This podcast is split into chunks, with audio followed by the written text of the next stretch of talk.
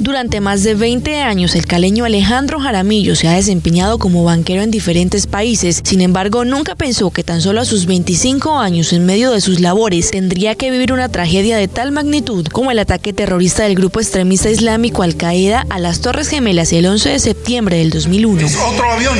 ¿Y la, es la torre del lado? En las últimas plantas del edificio se encuentran en llamas. Y en estos momentos han cerrado todas las comunicaciones con la isla de Manhattan.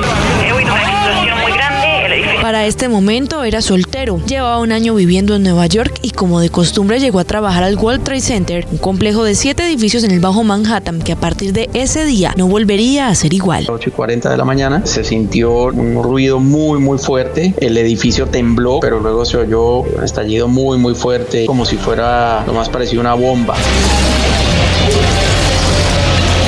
No entendían qué pasaba, pero lo que recuerda muy claro Alejandro de ese momento es que no vio ningún avión. El pánico se apoderó de él y sus compañeros y de inmediato comenzaron a evacuar el edificio, mientras corrían confundidos sin saber qué dirección tomar en medio de los gritos y el llanto, además de las preguntas rondando en la cabeza respecto a si se trataba de un incendio o algún otro tipo de emergencia. Escucharon un segundo avión volando bajo. Había un carro y había prendido la radio. Entonces en ese momento todo el mundo dijo, Estados Unidos está siendo atacado, hay, hay guerra.